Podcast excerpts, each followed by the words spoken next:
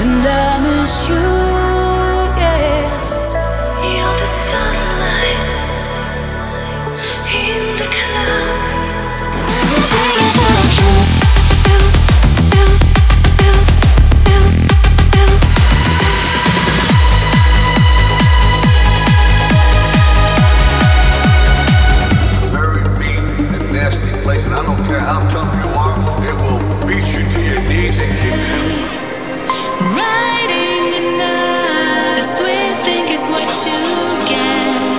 Download full release radio show through the official website, link beside.